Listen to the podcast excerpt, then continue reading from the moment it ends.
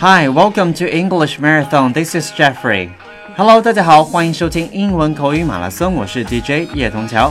Today is day twenty three，今天是我们口语马拉松的第二十三天，坚持每天为大家提供地道、简单、实用的英文口语。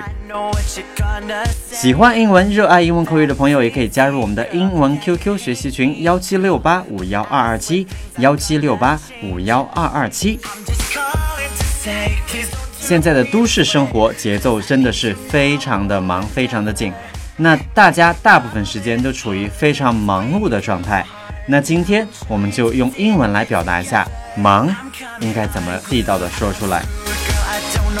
Number one, spread oneself too thin. Spread, S P R E A D. Oneself, O N E S E L F. Thin, T H I N. Spread oneself too thin. Number two, be booked. Booked. B O O K E D. Be booked. Number three, available. Available.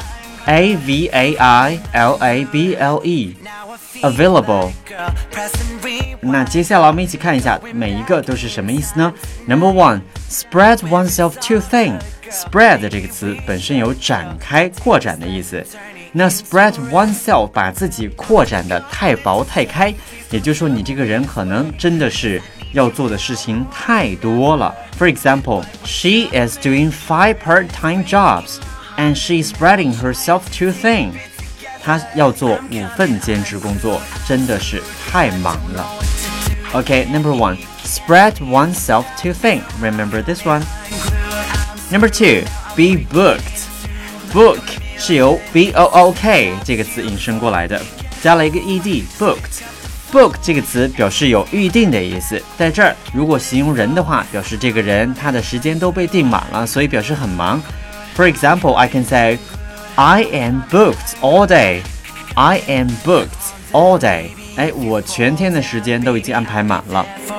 当然，book 还可以说预订房间，book a room.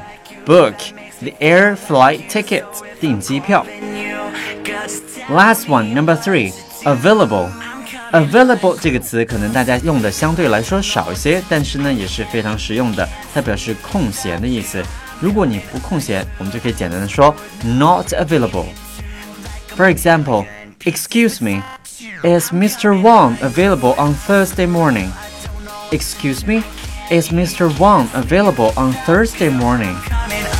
So here available 就表示空闲的意思。那还有一种情况。比如说，你去餐厅就餐，或者是去 library，you go to library and you want to take some time do some reading，想去图书馆看书的话，这时候看到有一个位子没有人坐，但旁边有人，你就可以礼貌性的问一句，Excuse me，is this seat available？哎，抱歉打扰一下，请问这个座位可以坐吗？Available 表示空闲的意思。OK。大家现在正在收听的是英文口语马拉松，我是 DJ 叶童桥。And let's review，我们再来复习一下今天所学习的内容。Number one，spread oneself too thing，spread oneself too thing，太忙。Number two，be booked，订满忙。Number three，available，空闲。Let's call it a day，今天就到此为止了。